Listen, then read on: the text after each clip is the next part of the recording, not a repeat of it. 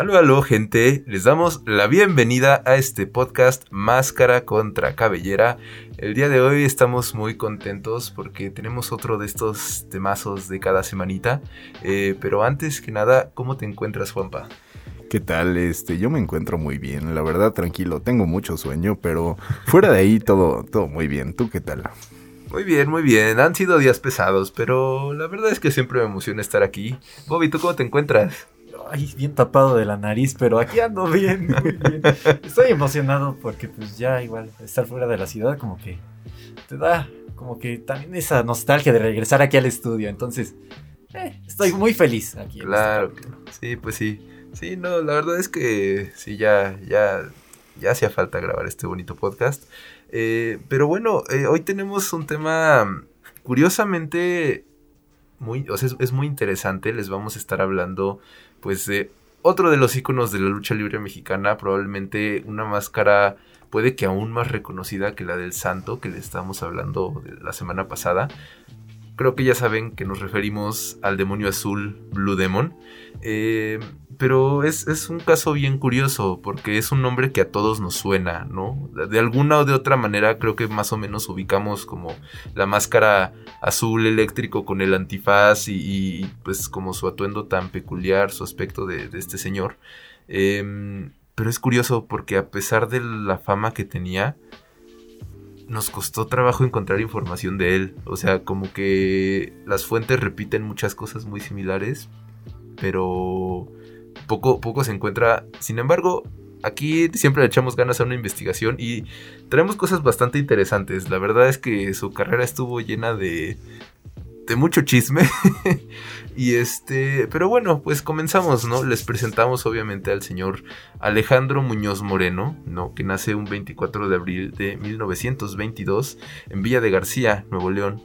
Eh, pues Alejandro Blue Demon, vaya, nos vamos a estar refiriendo, yo creo que más como Blue, ¿no? Sí, porque como que Alejandro Muñoz Moreno es tal vez después difícil de, o sea, no de recordar, pero sí de volver a decir. Sí, sí, sí, sí, sí. Blue, Blue Demon, ajá. Este, pues sí, tiene una infancia como un tanto complicada, ¿no?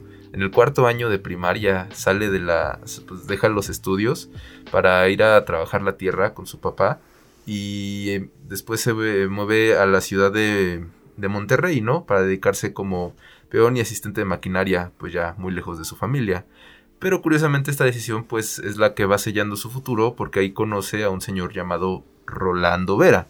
Es uno de los luchadores eh, pioneros de la temprana época de la lucha libre mexicana. Y bueno, él, eh, pues Blue es el que se encarga de pedirle que, que le enseñe, ¿no? Todo el arte de este bello deporte obviamente pues él se ve cautivado de inmediato y aquí em, pues e, empieza como a verse que el señor Blue, bueno el joven Blue en ese entonces, ¿no? Eh, tiene un talento muy natural para esto. O sea, y vaya, no solo es cosa de talento, el señor tenía mucha habilidad y además tenía un físico bastante remarcable.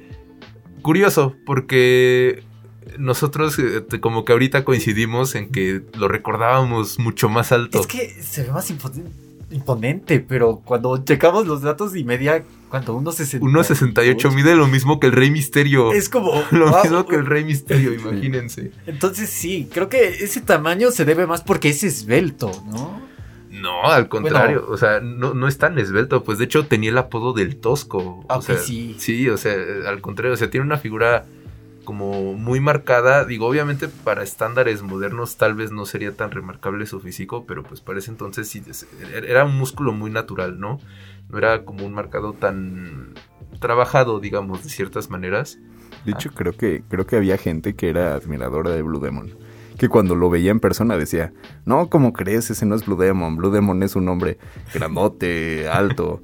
Y esa persona no puede ser Blue Demon. Y ya cuando le veían la mano decían, no, hombre, sí, yo creo que sí es Blue Demon, porque tenía unas manotas. De hecho, por eso creo que era uno, uno de los apodos, ¿no? Sí, también como con el tosco Muñoz, ¿no? Por en sí ser tan tosco. Y así fue como inició. Sí, hay, como que ya se toca varios temas curiosos. Su apodo no oficial, para los que no sepan, además era Blue Demon el Manotas, ¿no? Y, y de hecho sí hay algunas historias interesantes por ahí que cuentan justo que la gente no lo reconocía y su prueba era la mano. Sí. O sea, la prueba de que era Blue Demon es que tenía unas manos gigantes el cuate. Y si, fíjense en las fotos de, de- de Blue. Y, y sí, o sea, sí, sí, sí no tenían una razón. fetichosos, ¿eh? Sí es, sí es cierto que tenía unas manotas. Sí, no, de hecho dicen que era como una de sus armas más poderosas, el, el famoso garrotazo, ¿no? Que es este, este golpe al pecho desnudo, ¿no? Pues imagínense con una mano así de pesada y con la fuerza que se ve que tenía este señor, pues debió ser... Ay, todo, todo, todo un asunto. Pero bueno, pues ya eh, Blue inicia su carrera. Em, Permíteme interrumpirte tantito, nada más para, para seguir este, la historia de Blue Demon de forma cronológica.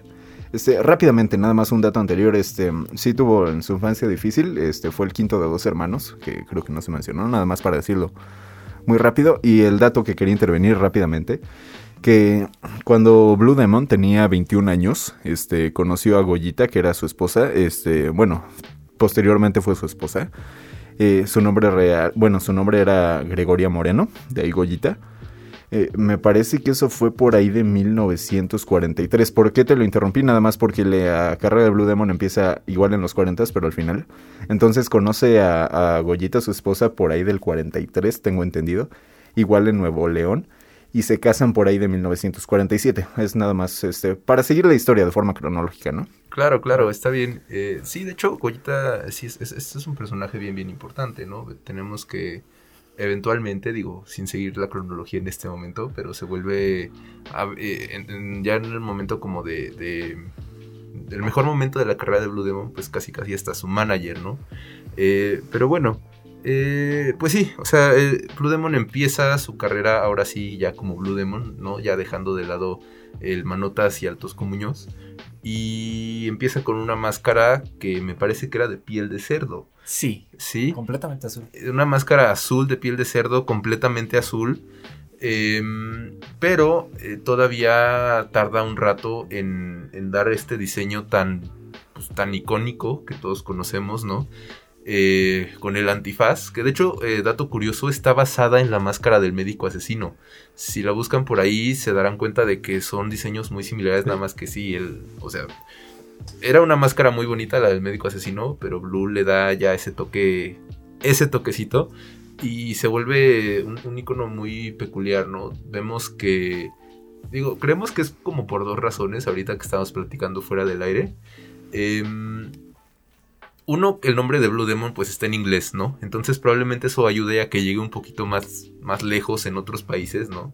Fuera de México. Y, y, y- dos, su máscara era como muy reconocible, ¿no? Comparada con la del santo, que también es todo un icono. eh, es como muy claro el diseño y muy, muy limpio, muy elegante. Y, de hecho, curiosamente, también está, había una banda por ahí. Se llamaba, eran canadienses, si no me equivoco. Sí, canadienses, de canadienses. Blue Demons. The Blue Demons, ándale. Y bueno, pues también se caracterizan por salir ahí a, a dar sus conciertos y como que toda su imagen pública la hacen con, con las máscaras de Blue Demon puestas, ¿no? Eh, pero bueno, ya, gen- genera esta máscara y eventualmente empieza en el circuito independiente y eventualmente entra a la empresa mexicana de lucha libre, ¿no? Me parece que por ahí del 49. Sí. Eh, por ahí alguien lo descubre, ¿no? Eh, un promotor que se mete a una lucha del circuito independiente, ahora sí que meramente de espectador y dice, pues órale, este cuate tiene buen físico, sabe luchar, venga, ¿no? Que pues la verdad es que era todo un asunto en ese entonces, no era nada sencillo. Y de hecho creo que cuando empezó a luchar todavía no dejaba de trabajar en, los ferrocarriles porque realmente ese era, me parece, su ingreso principal y hasta le daba la mitad a su familia. Pero ya hasta que se va a la empresa mexicana de lucha libre, me parece que es en ese momento cuando dice adiós a los ferrocarriles, me voy a dedicar enteramente a la lucha libre. Y es ahí donde me parece que ya lo era tan bueno que hasta lo reconocen como el novato del año, ¿no? Y empieza como rudo, evidentemente. Yo creo que eso ya todos lo sabían. Sí, sí, de hecho como que la, la faceta más, digamos, conocida de su carrera es como rudo. Sí. O sea, desde. Y, y justamente por, por ser esta contraparte tan. em, ¿Cómo decirlo? Tan opuesta al santo, ¿no? Eventualmente. eh, bueno, pues en, en parejas, ¿no? Eh, Blue Demon y Black Shadow se vuelven los hermanos Shadow. Y. Y, y bueno, pues. Ten- ya, ya lo platicamos un poquito el programa pasado. pero es como esta contraposición de esta figura, pues vaya tan medio divina, medio Heroica. heroica, exacto, contra el demonio azul. Por supuesto que tenemos ahí ya un, un- un antagonismo y una rivalidad pues muy, muy marcada y, y con mucho simbolismo, ¿no? Eh, pero sí, eh, ahorita les vamos a seguir contando un poquito más porque de hecho viene como la parte más importante de la carrera, o, sí, cuando empieza a levantarse, eh, ya con Black Shadow. Eh, pero vamos a un pequeño corte para pasar a la recomendación de oro de esta semana y continuamos.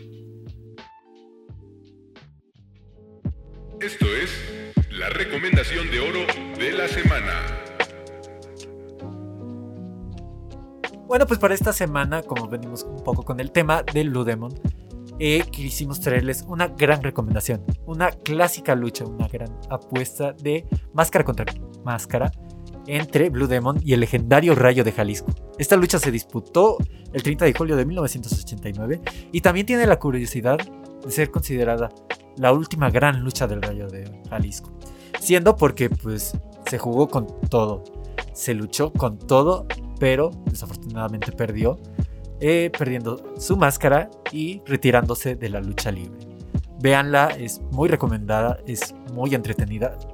Eh, se encuentra en YouTube, entonces si quieren checarlo, ahí está. Y ya volvemos a Máscara contra Cabellera. Buenas, buenas, buenas, buenas. Estamos de regreso aquí en su podcast favorito, Máscara contra Cabellera. Y bueno, les estábamos ahorita platicando un poco de los inicios del Blue Demon, de cómo conoció a Rolando Vera, de su próxima esposa, y empezamos a hablar un poco de cuando empezó a emparejarse con el Black Shadow. Esto es extremadamente importante porque además de ser, eh, digamos, una pareja profesionalmente, también tenían un bond muy fuerte en la vida real. Realmente eran unos compas, unos grandes amigos. Y pues en el ring eran una pareja casi indomable, o sea, eran imparables. Incluso pudieron ganar el campeonato de parejas, ¿no? Y esto se inventó más a tanto al Blue Demon, pero también a Black Shadow como un gran personaje y uno de los favoritos de los fans.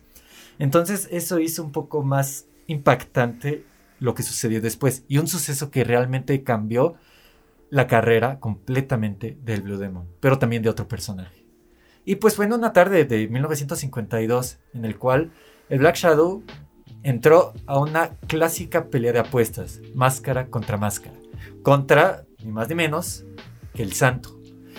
También hay que tomar en cuenta que para esta tarde el favorito de ganar era el Black Shadow. Realmente era una tarde en la que se esperaba que por fin se desenmascarara al santo, pero pues realmente no pasó eso. Ganó el santo y para agregarle más sal a la herida, se rompió la tradición de desenmascarar el propio Black Shadow, sino que el santo le arrancó la máscara. Y esto enfureció al Blue Demon, tanto que subió al ring, pateó al santo y creó esta tensión que nunca se había visto antes. Y creo que esto también formó parte del origen de esta gran rivalidad. De hecho, a pesar de que ahí el santo era técnico, hay que recordar que antes era rudo y toma una de esas actitudes de rudo. Y aquí el público le aplaude a Blue Demon porque a pesar de ser el rudo, eh, la gente le aplaude. ¿Por qué? Por conservar la tradición. Y porque realmente, vamos a decir, entre comillas, fue el que hizo lo que debía de ser o lo correcto.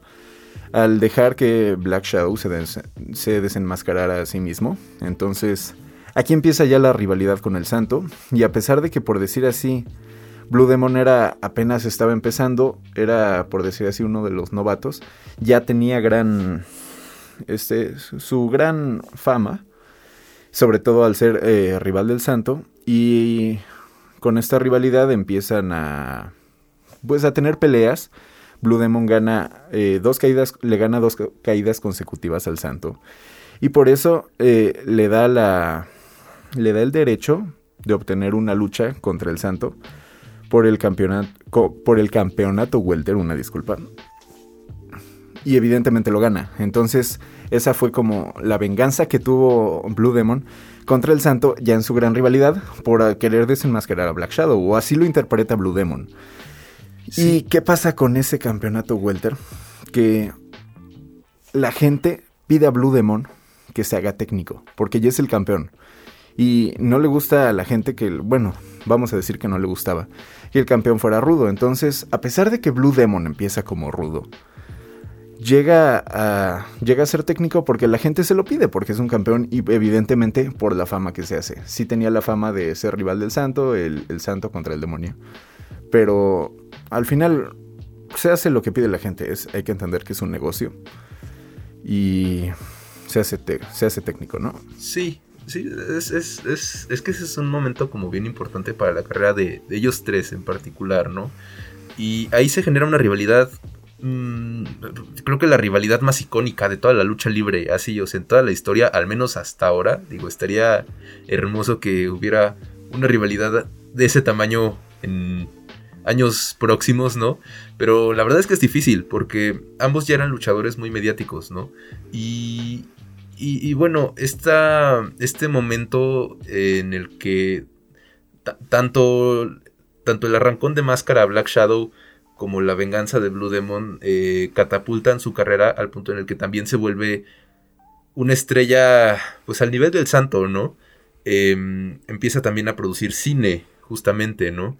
Eh, ahí los datos como que varían mucho, eh, pero se, eh, bueno, en una entrevista se estima que alrededor de 30 películas tiene Blue Demon en las que participa al menos. Me parece que son aproximadamente 10 más o menos que, que- que protagoniza él. Pero también ahí vemos eh, esta rivalidad tan icónica con el santo. No solo se extiende a los cuadriláteros. Es, es como una relación extraña la que tienen ahí ellos dos, ¿no? No es nada más rivales dentro del ring, pero no, no es que sean. No es que sean precisamente amigos fuera de. Vaya. Es un hecho que, que, había como una tensión extraña ahí. Y, por ejemplo, en cuestiones de popularidad, ahí el Goyita, eh, haciéndola de manager, siempre estaba peleando porque Blue Demon estuviera al nivel del santo. Aunque la gente no lo dejaba, o sea, productores, to- o sea, todos los directores que se encargaban de- del marketing de las películas no, eh, no permitían que Blue Demon fuera el número uno. A, pesar de que yo, yo creo que sí lo podría haber sido.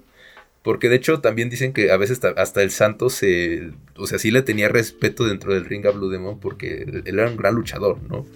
Y, y ahí como que empiezan a, a ver muchas cosas por ahí, ¿no? De hecho también hay algunas historias que ahorita les contamos muy peculiares dentro de sus películas. De hecho, el, respeto que se tenían el, el Santo y Blue Demon, hasta me parece que les habían ofrecido una pelea de máscara contra máscara entre ellos dos. Y no la quisieron aceptar, porque al ser tan dos, dos leyendas tan grandes, evidentemente iba a ser un momento histórico, pero una de las dos velas se iba a tener que apagar. Entonces dijeron, no, no podemos, no podemos seguir con esta lucha, vamos a seguir como estábamos desde antes. Y pues siguió. Hay, hay algo que me gustaría seguir un poco en las películas de lo que hablaban, porque eh, muchas veces la gente dice que no doblaban a los luchadores, pero no se doblaban en, en cuestión de un doble de acción. Y, y es curioso porque luego por las lesiones que tenían en, en cuando luchaban, por decir así en la garganta, no dejaban que sus voces fueran impo- imponentes. Entonces luego en las películas sí les hacían doblaje, pero doblaje de voz, no do- doble de acción. Y una de sus voces recurrentes fue Víctor Alcocer. Sí me parece, me parece que era Víctor Alcocer. Sí, de hecho... Ajá, perdón. Porque luego, si uno escucha las entrevistas de la voz de Blue Demon, era así medio rasposita. No, no tenía cáncer ni nada, me parece que era igual por la lucha, pero sí, en las películas era igual para que fuera más imponente. Y yo creo que por eso la gente igual se lo esperaba más grande, más. Este, justo lo que decíamos al inicio, ¿no? Eh, era parte de este impacto. Sí, sí, justamente. Y eh, de hecho vemos que en su carrera como que hay varias lesiones muy importantes. eh, justamente en, áreas cercanas al cuello y demás. ¿No? Que ahorita platicábamos que además de todo el señor Blue Demon era, un señor terco, ¿no? Una de sus lesiones más importantes tiene que ver con un atascón de comida.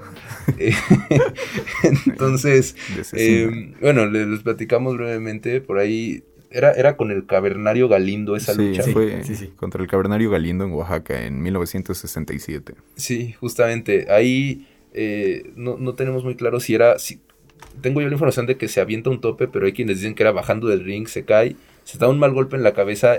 No le pasa mucho, pero sale como un poco mal de la arena en ese momento.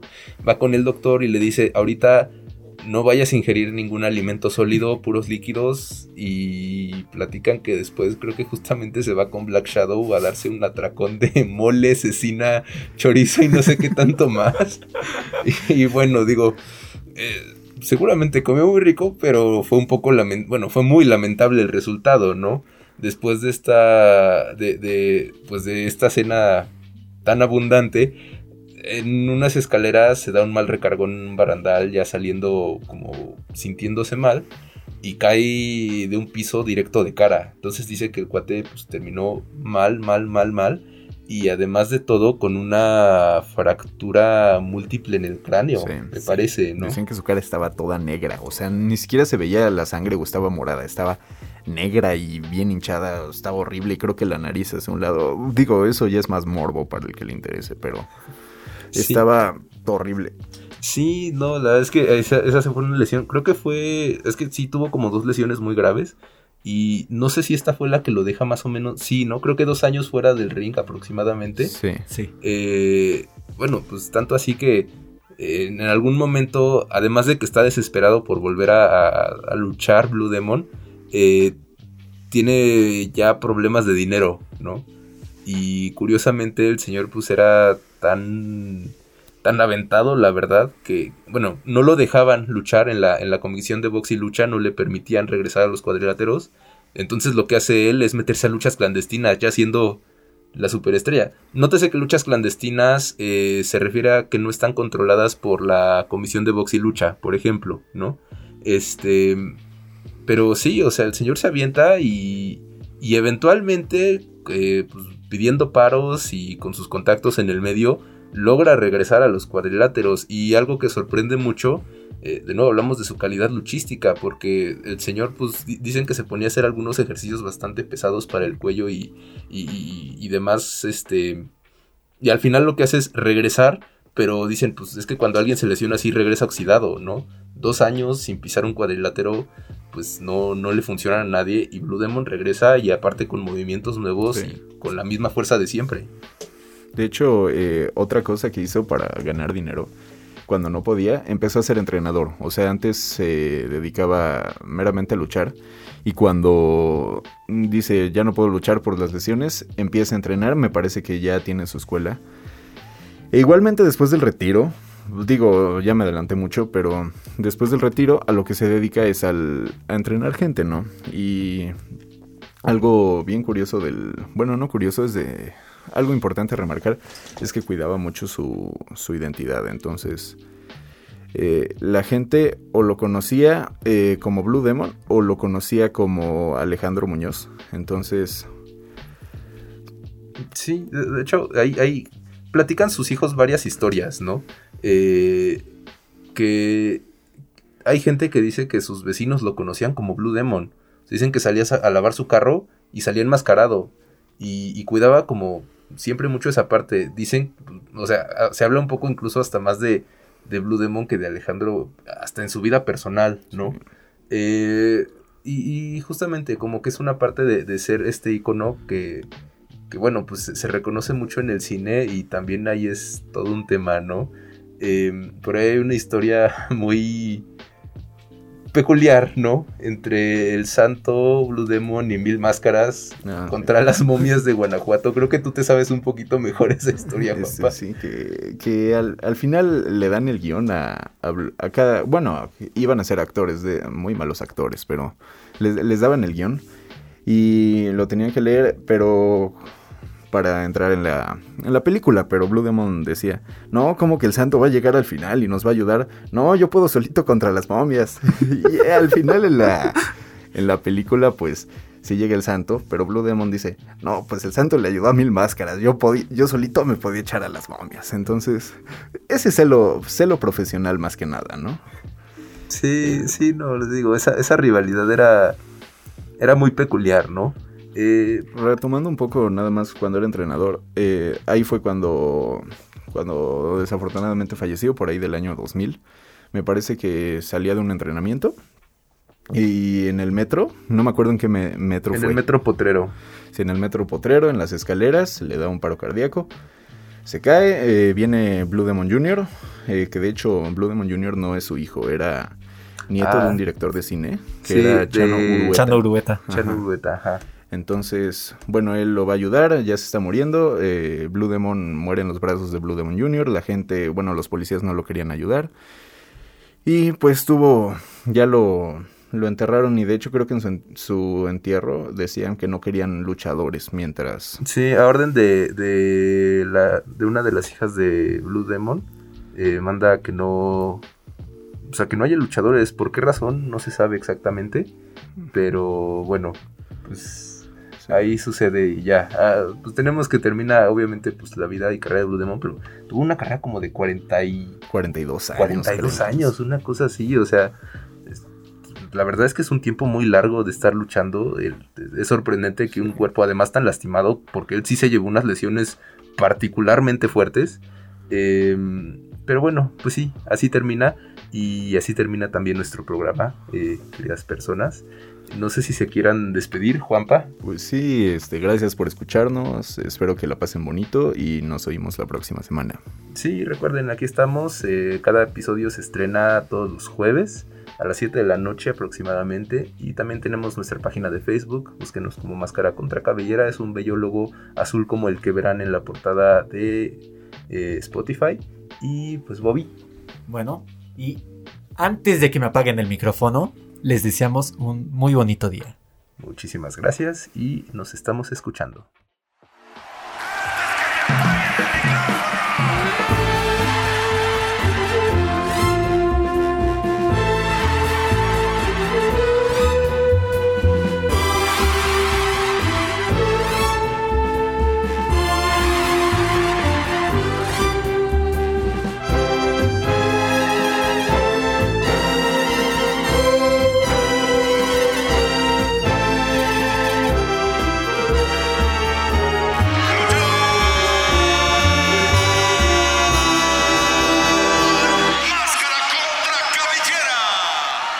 Esto fue Máscara contra Cabellera. Escúchalo de manera exclusiva por Frecuencia SEM y plataformas digitales.